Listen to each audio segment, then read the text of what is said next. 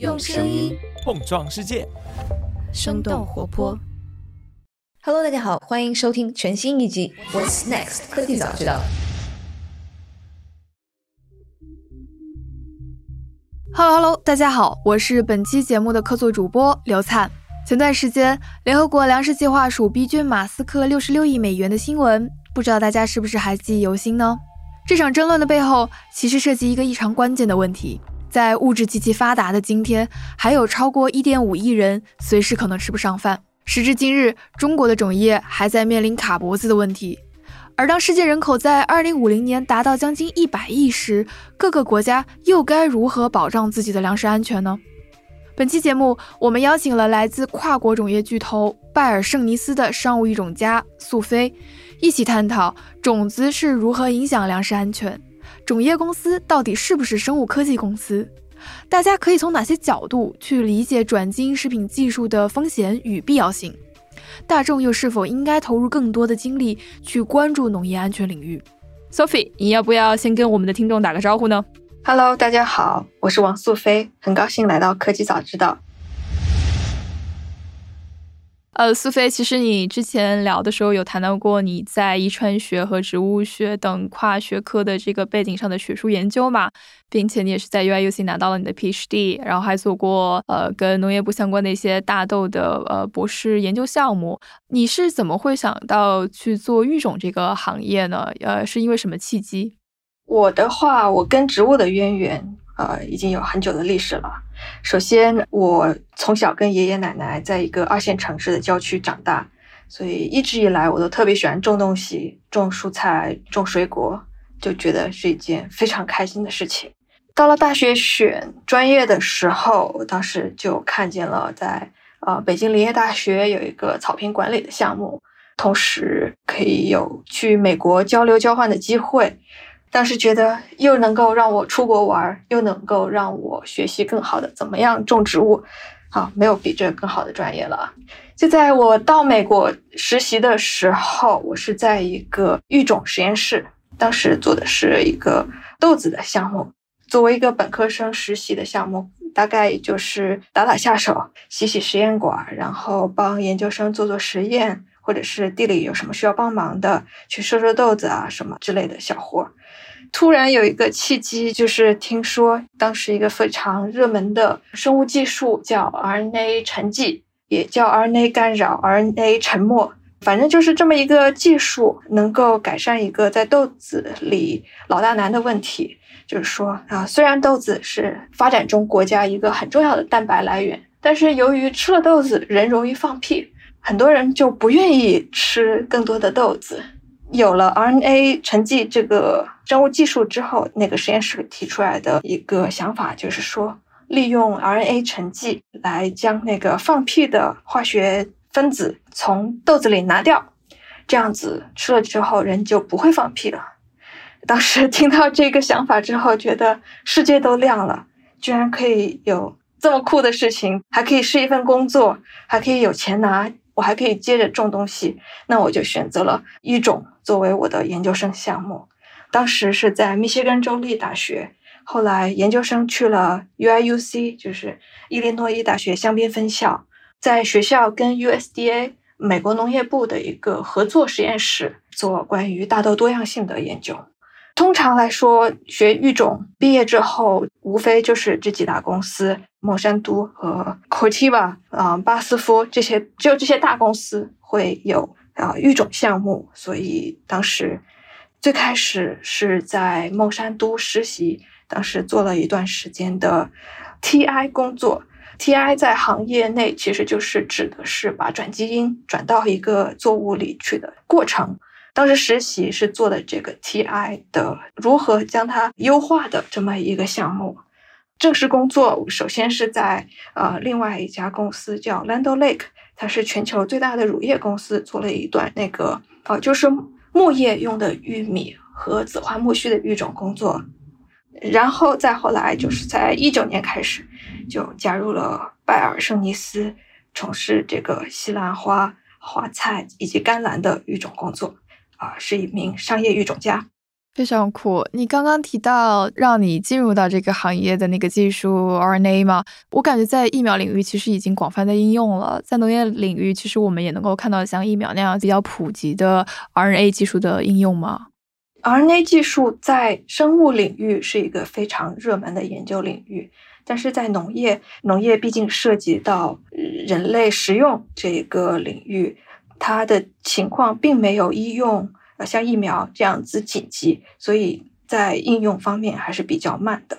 其实你刚刚提到一点，就同样都是跟生物技术相关，农业当中的育种可能跟疫苗开发或者是医药研究还是有很大区别的。所以，其实育种工作我们可以怎么去理解？育种的目标是什么？育种呢，就是说只要在选择优良品种，那就是育种。植物育种方面，其实人类已经。在过去的几千年甚至是几万年间，一直有进行。从最开始的，比如说我们国内熟悉的主要粮食作物大豆和水稻。水稻在从前的从前，它其实每一棵稻草上就结一颗到三颗种子，是因为我们祖先一代一代的选育，从而让我们现在的水稻。可以亩产多少多少公斤，达到养育这么多人的一个目的。育种的目标有很多种，一是我们所熟知的产量，二可以是一些抗性，就比如说抵抗外界压力，或者是病菌，或者是虫害的一些抗性。然后呢，还可以改良作物在农田里的一致性啊，熟期呀，是成熟的快还是成熟的慢啊？然后，比如说西瓜的甜度啊，这些口感都是我们育种的目标。呃，这个过程当中，其实我们怎么去判断一颗种子的好坏呢？对于商业育种来说，主要是根据农户的需求和他的商业模式而制定他的一个目标。比如说，如果我们的主要的客户他需要追求的是一个农作物的产量，这样子能够让他收入有所提高，那么我们就会去追求产量。对于瓜果蔬菜这方面，可能蔬菜水果的质量可能是我们农户更关心的。那我们的育种目标就可能就是首先先保证产品的质量，然后再去考虑种子所带来的产品的产量是否有所提高。我作为一个商业育种家来说的话，我觉得只要能让农户赚更多钱的种子，就是一颗好种子。怎么去理解？就是让农户能赚钱的种子就是一个好种子。之所以这么说呢，是因为虽然我们觉得农民很接地气，或者是或朴实，但是其实打底子里，我觉得每一个农户，不管是大农户还是小农户，都是一个潜在的经济学家。他们会通过自己的成本，或者是自己的运营模式，或者是他的经销商，他生产出来的产品。流向何处？他会计算自己怎么样能够赚更多的钱，去评估自己要买什么样的种子，怎么样改善自己的经营方式。所以说，我们的育种目标要符合我们农户的经营方式。他们会告诉我们，他们需要什么，然后我们生产出来的种子才能为他们带来更多的经济效益。只有我们的种子给他们带来经济效益的情况下。他们才会买我们更多的种子，而我们作为一个商业育种公司的价值，或者是能否实现我们的价值，取决于我们的农户到底买不买我们的这个种子。它种出来之后，下游的经销商才会将这些产品带给我们的终端消费者。其实我很好奇。农户的这些需求，可能一部分也会来自于，就是你们现在拥有的这些技术。比如说，农民可能会有非常个性化的这种需求。但是从你们的角度来说，面对变化的需求，面对各种各样的种子，你们是通过哪些方式跟技术去实现一个符合市场效率的筛选？你们怎么知道什么样的种子是你们要的，而且是能够快速的去实现这种目标呢？就说我们商业育种确定了我们的育种目标之后，其实育种方式是万变不离其中的。呃，有了一个目标，我们首先要做的是创造遗传变异，包括选育父母本，就是说哪些父母本有我们需要的优良品质，然后我们通过人工授粉和后代选育，将父本和母本的优良性状结合在一起，产出一个子代。然后这个子代，我们经过一系列的农田实验，或者是呃基因型选择，我们来将这个优良的子代卖给我们的农户，这就是他们所使用的一个种子产品。在这个育种流程的框架下，嗯，我们的育种的过程中，其实越来越运用到了更多的一些生物技术，比如说分子标记啦，同时包括。高通量的分子标记，呃，以及很早以前已经就很普及了的双单倍体或者是植物组培，来快速生产更多的副本母本。嗯，最近最热点的也可能就是转基因了，最嗯，同时也是一个非常有争议的话题，就是说这些新的生物技术使得我们的育种的周期大大的减小，同时。我们育种的选育的准确度也大大的提升了。要不我们先跟听众朋友们解释一下这几种技术？对，分子标记其实确实是现在非常常见的，包括在医药筛选里面，我们也会经常看到。从您的角度来讲，分子标记是怎么应用在咱们的这个农业的生物科技领域里面？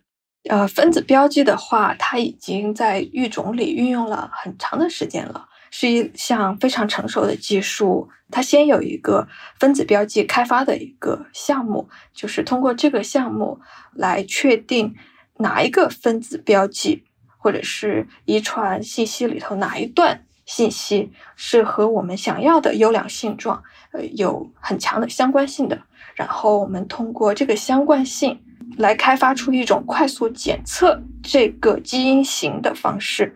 从而达到我们只要选育了这个基因型，就能够很好的预测这个子代是否拥有我们想要的优良性状的一种生物技术。举个例子，就是说，比如说，我们创造了一个子代群体的第一步，通常就会将。啊，这些样本可以是种子，也可以是叶片，送到实验室里去提取 DNA，然后跑一个胶，可能是我们最熟悉的一个方式，也可以是呃，像很多呃荧光标记，不同的分子标记，现在市场上也非常非常多种，万变不离其宗，就是说最后我们还是，比如说我们想要的是 A 型，那我们就把所有从基因检测里拿的 A 型。再进行下一步的筛选，而把 B 型的全部都筛选出去。打一个比方吧，就是说我们现在看见一个房子里，如果是粉色的，那我们就觉得这里面住的是应该是一个女生；如果这个房子全都是蓝色的，那可能这间房子里住的就是一个男生。很多情况下都可以通过这个房间到底是粉色为主还是蓝色为主来推断这个房间里到底是住的一个什么样子的人。但是呢，可能我这个说法大家会觉得不太政治正确。同理，其实分子标记也没有达到百分之百的准确。就是这个粉色的房间有可能住的是个男生，或者是这个蓝色的房间有可能是住的一个女生这样子的。然后高通量分子标记呢，就是通过这个基因组里很多很多个分子标记，同时进行一个性状分析。或者是数理建模，其实也是一个大数据在我们育种方面的一个应用。几十万个分子标记同时出现在我们一个模型中间，我们要怎么样拥有最多或者是绝大多数优良性状的分子标记的子代，然后将没有达到我们预期效果的那些子代筛选出去，或者是不进行下一轮的筛选。就是我们说的高通量分子标记在育种中的应用。双单倍体的话，其实啊，比如说我们人类是双倍体，那么单倍体就是我们人类的卵子或者是精子，因为它只有一半的染色体数量。那么双单倍体呢，通常是将植物花粉里那个一半的染色体直接啊乘以一个二，让双单倍体植株。是拥有两组一模一样的基因，在生物学上我们称为纯合体。如果我们的父本和母本都是纯合体，那么理论上我们产生出来的杂交子代是百分之百的杂合子。那么这个百分之百的杂合子，在我们的农农业生产中就可以拥有最大化的杂种优势，使得我们的农户在使用这个百分之百的纯合子的种子的时候，能够达到产量的最大化。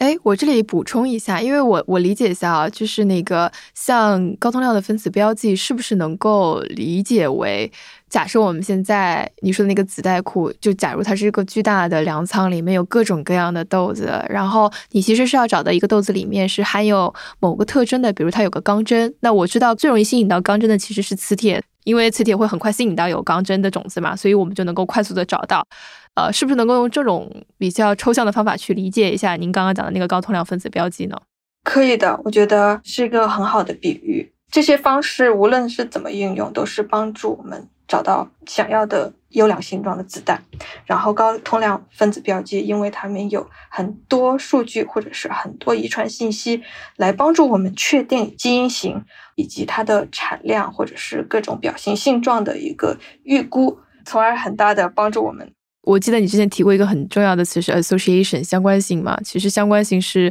基于大量的数据去快速分析，用什么工具找到适合的种子跟想要的某种类型基因型的种子，一个比较重要的方法。所以我就猜测了一下，双单倍体，我我有点好奇，因为你到纯合体嘛，其实我们是不是能够理解成为纯度越高的植物，它可能在种植上面会是育种学家更喜欢的植物，因为它会更高产。可预见性更高，它的纯合度越高的话，所以在商务育种里面，其实可预见性是一个非常重要的考量指标。对，因为这个纯度越高，可预见性就越高，从而我们农户在种植的时候，能够更好的掌握一个它的管理方式和以及对于它的产量或者是后期生长的一个评估，从而使得我们农户在种植过程中能够更有效、更高效的。管理它的农作物，对，可以控制变量。而且您在前面还提到了，就是转基因技术嘛，其实这个是我觉得我们可以深聊一下的，因为呃，不管是美国、中国还是其他地方，大家对这个技术的讨论是非常多，而且我的理解中，负面其实是大于正面的。您从行内的这个视角去看，你是怎么理解转基因这样技术的？就像你说的，转基因它是一门技术。先从它的定义上来讨论一下这个问题，就是说，广义的转基因技术，它是一切只要使用了基因工程的生物，它就叫转基因生物。狭义的转基因呢，是农美国农业部它的监管范围，作为转基因的话，是指含有外源基因转入的生物个体才叫转基因生物。除此之外，即使你使用了基因工程，如果你没有外源基因的导入的话，它是不进行监管的。所以说，转基因作为一个技术，首先要看它转的是什么基因，才能来讨论转基因技术带来的成果是好还是坏。可能打一个比方，就像是车，它就是一个交通工具，那这辆车到底对社会有害有还是有坏，取决于后面的司机是谁。呃，我消化一下的话，其实如果从广义的角度上来理解，是不是像 CRISPR-Cas 这种技术，本质上是可以被理解成为转基因技术的呢？对的，在广义里，它是属于转基因技术的。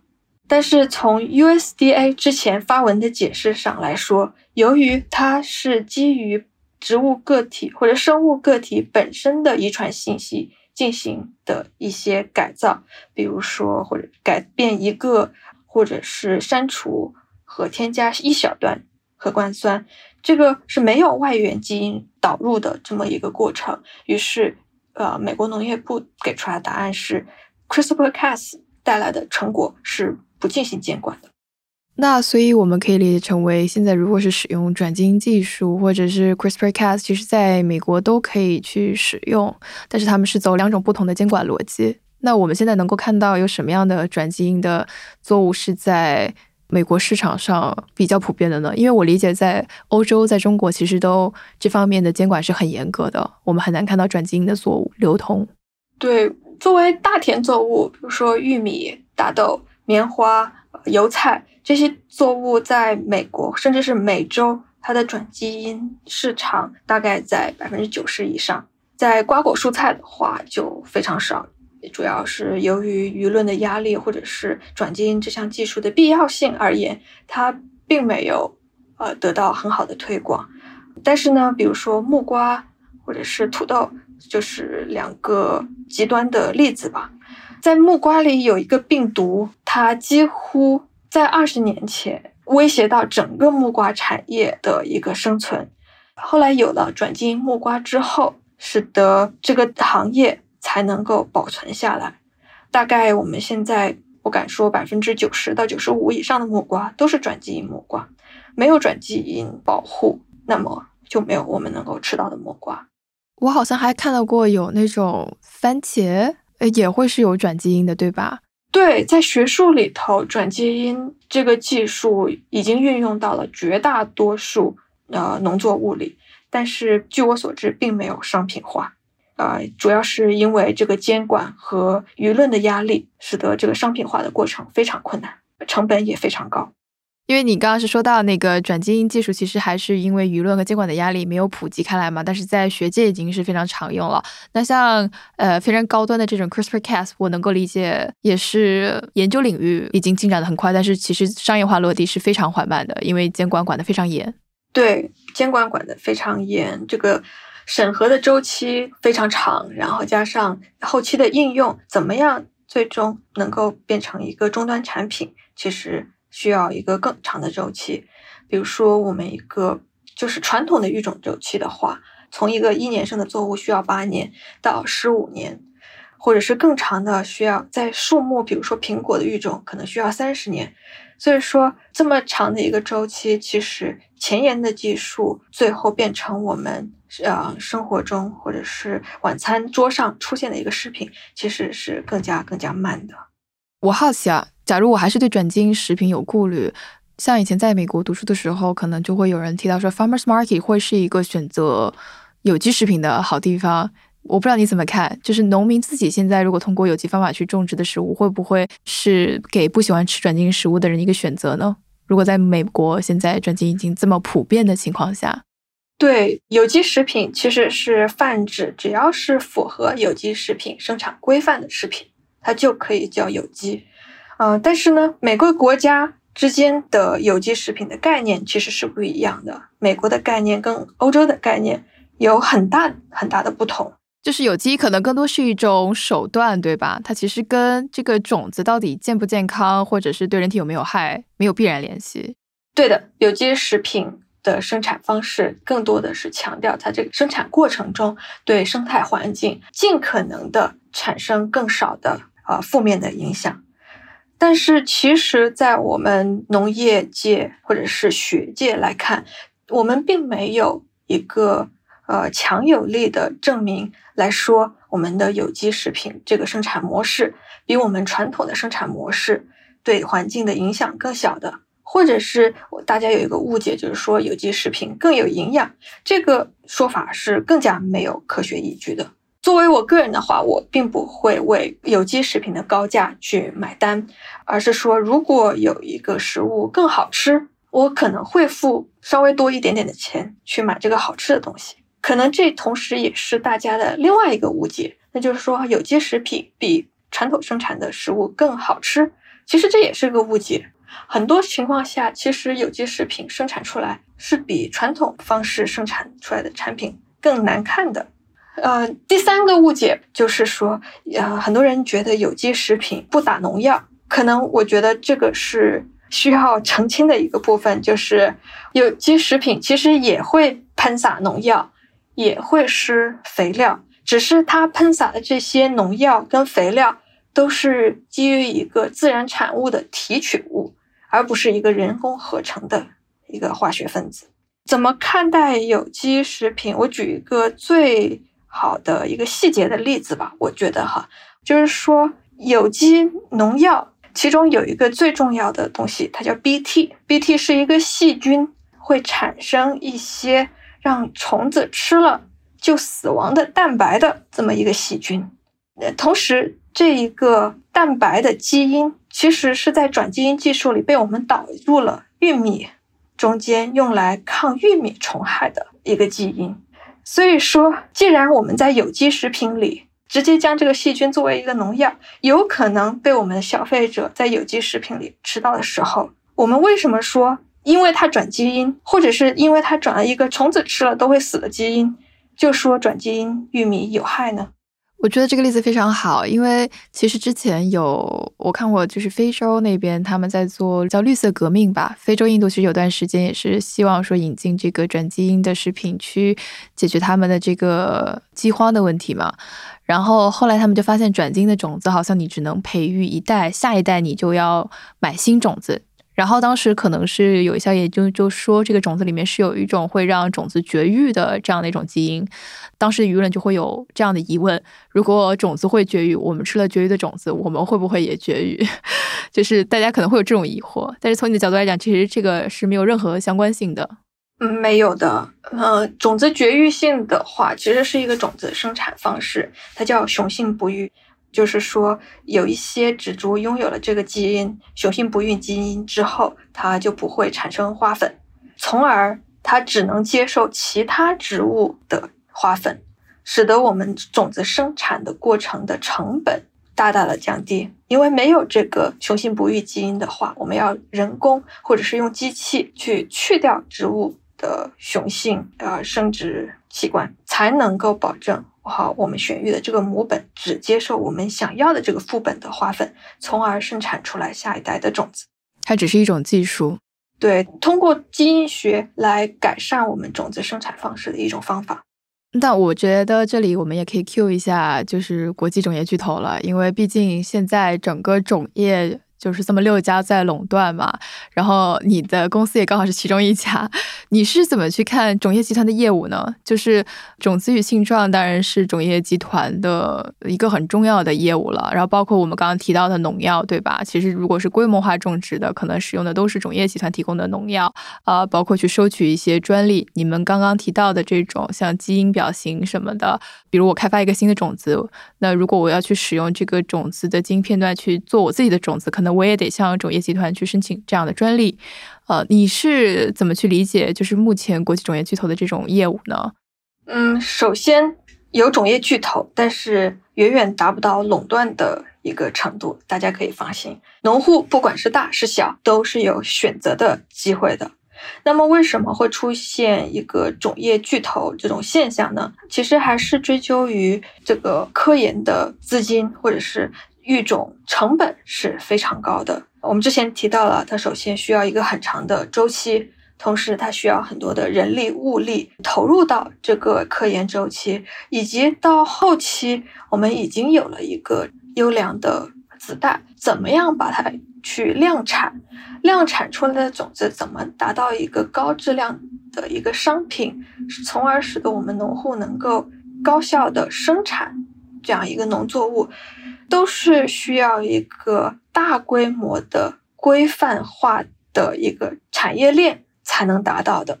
就是说完全没有小的 startup 吗？小的新兴公司是有很多的，这些小型公司可能更偏向于，如果他是想要卖种子的话，就是卖一个特别有针对性的一个种子产品，比如说我这家公司只卖带血斑的菊花。这就是我们的产品，我们只专注于做这一个产品。然后另外一家公司，我只做生物技术的提高，我就只研究 CRISPR-Cas 怎么样让它更高效的改变一个基因片段。这些小的公司，其实在我们行业中是有很多很多很多个的，只是他们并没有名气，我们不会去关注这些小的公司，或者是我们会非常深入的去了解到底这些小公司在做什么。就是说，这个行业的关注度其实还不够，我们还在看这些巨头到底在做什么。我有点好奇，比如说，就像种业的这些头部玩家吧，竟然不能用巨头来形容，呃，那如果我们说头部的这些玩家，他要去收取专利费，他是怎么在各个流通环节去收取的呢？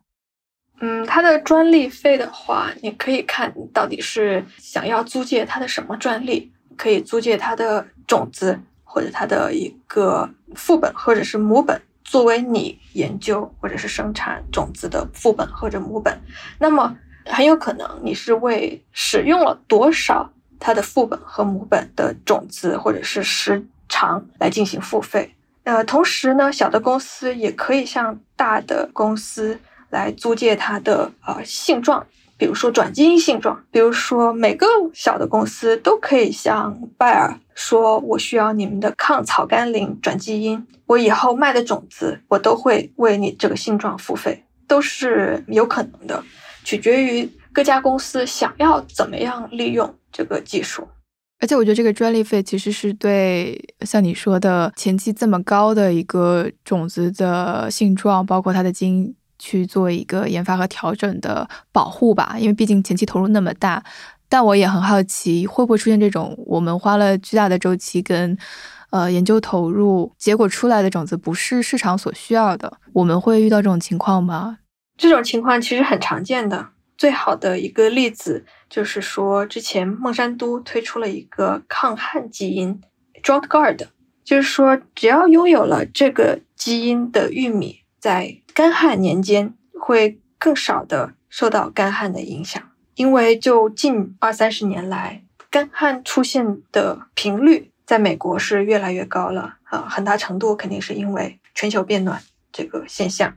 然后，这个商品的概念。就是说，如果拥有了这个商品，我们的农民如果遇到了干旱，他的农作物会更少的减产，相对于没有这个基因的玉米来说。后来，这个转基因技术在推广的过程中遇到了很大的阻碍，就是说，每个农民都是一个潜在的经济学家，他会有自己的个一个算盘。在美国，每个大型的农场主他会。每年购买一个农业保险，这个保险会在某一年，如果相对于前一年你的收入有很大的减少的话，比如说百分之三十或者百分之四十，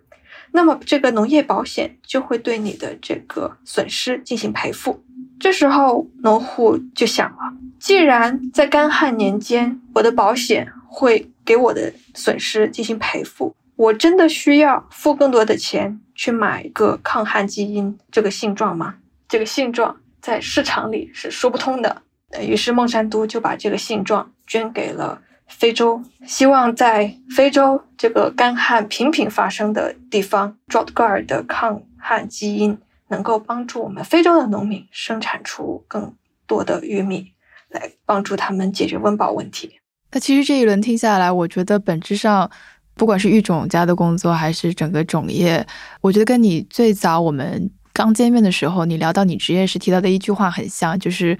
育种的工作是为人类谋福祉。你是怎么从你的商业的这个工作经历当中去理解你的这句话呢？这是一个很好的问题。可能我们今天聊的更多的是种子为什么从左看右看上看下看，它都像是一个商业行动。但是我嘴上又口口声声说我是在为人类谋福祉，还是因为我是在一个公司做育种，那么公司就需要盈利，不然我就没有工作了。嗯，另外一个方面就是说，因为我们的受众客户。我们的这个农户，他之所以会购买我们的种子，是因为他想要赚更多的钱。如果我们不为他提供机会的话，那他就不会购买我们的种子。那么，我作为一个育种家，我想要实现的最终价值是帮助我的农户以更少的资源生产出更多的作物，从而给消费者带来更实惠、更健康的食品。如果我农户都不买我的种子，我怎么样实现我的自我价值呢？所以说，我作为一个或者是这个产业链的一环，我是需要尊重这个游戏规则的。首先，我要考虑的是这个种子怎么样才能够卖出去，怎么样能够帮助我的农户赚更多的钱。然后，保证这个前提的情况下，我再来考虑哪一些优良性状其实是对整个人类。或者是整个社会是有好处的，比如说我们的食物怎么样提高它的营养价值？我希望提高我的作物的营养价值，但是如果它的产量不在那儿，农户是不会购买的。如果我农户不购买我的种子，我所生产的种子拥有全世界最好的营养价值，它都是没有意义的，因为没有人购买，它就不会去到下游，比如说消费者，甚至是吃到肚子里。如果让让你去观察未来种业会有哪些趋势，希望会有更多的人去关注，你可能会想分享哪些观点呢？首先，我希望的是种业或者是育种，在我们社会或者是特别是年轻群体中间，不再是一个陌生的概念。大家对这个行业或者是相关的一些概念有所了解之后，才会更理性的关注我们这个行业的一些趋势。我觉得，即使是在我们现在呃科技发展或者是大数据的趋势、人工智能。追根结底，种业的趋势在于我们消费者想要什么产品，然后我们的销售商再是我们的农户，他们会处理消费者的这个需求或者是诉求，他们会关注什么样的产品，什么样的农产品，特别是能够卖得出去，他们就会想要生产更多的这些农产品，从而这些诉求会回到我们育种家的工作日程中。来帮助我们的农户生产更多消费者需要的一个产品，但具体是什么样的一个产品会被我们的消费者需要呢？这是一个值得大家或者是整个社会讨论的一个问题。我觉得，不管是你支持还是反对反转基因，你支持还是反对有机食品，你支持还是反对整个生物技术在育种方面的应用，或者是你觉得种子就不应该。付费使用这些东西，我们都可以拿出来讨论。只有在我们讨论和一些思想碰撞这个过程中，我们才能真正同时决定我们的未来的趋势是什么。我觉得这段话都已经可以作为结尾了。嗯，其实你刚刚这段话让我想起来，就是我。第一次读一本书是北京大学出版的，叫《种子与人类文明》。其实那里面有一段话就提到说，人类与种子的历史是一直在在持续的。我们现在做的所有的决定，尤其是关于种子的，其实都会对未来的世代产生非常长期的影响。如果有越来越多的人，尤其是呃年轻人、科学家。包括商业人士能够有一个更好的渠道跟平台，畅通无阻的去交流，呃，让我们对农业种植行为、对农民的经济需求、对消费者的需求，包括种业在开发种子的整个过程当中，呃，需要投入的精力，大家对彼此都会更加了解、更加熟悉，能够。充分交流，就像你说的那样，那可能未来我们会去看到，说会生产出来一种种子，它是真的能够养活将近一百亿人口，然后同时也能够让我们生活的更好，让我们吃的不单是吃得饱，而且能够吃得好。呃，非常非常感谢 Sophie 可以来我们这期的节目，我本人真的是。真的是学习到了很多，然后也希望我们的听众能够通过这期节目对种子、对 Sophie 在的这个种业会有更多的了解。那 Sophie，如果你以后有时间，希望你还能够来参加我们的节目，我们可以一起去探讨更多关于农业科技与食品安全的问题。非常感谢你的时间。好，谢谢你们的邀请，谢谢。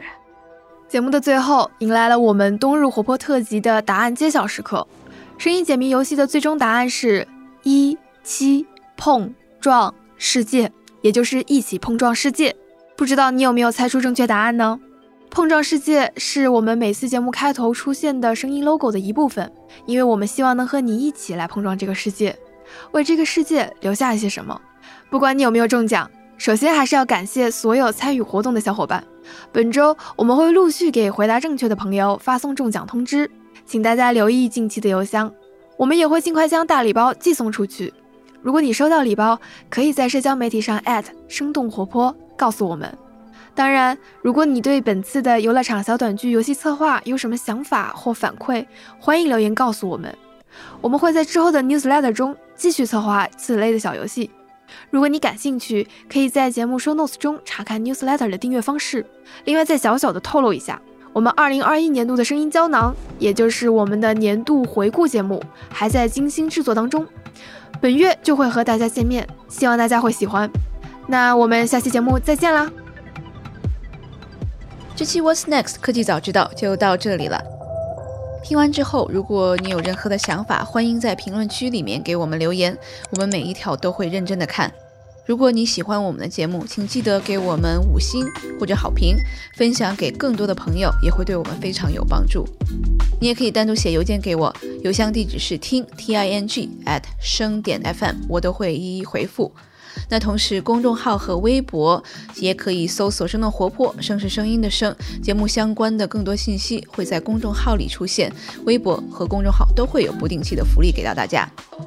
如果你想要跟我们更加紧密的讨论和分享，或者是想要认识和你一样有求知欲的新朋友，可以加入我们的微信群。进入听众群的方法是在公众号文章中扫码添加，或者是公众号后台回复“科技早知道”即可获取邀请码。期待你的加入，我们下期见。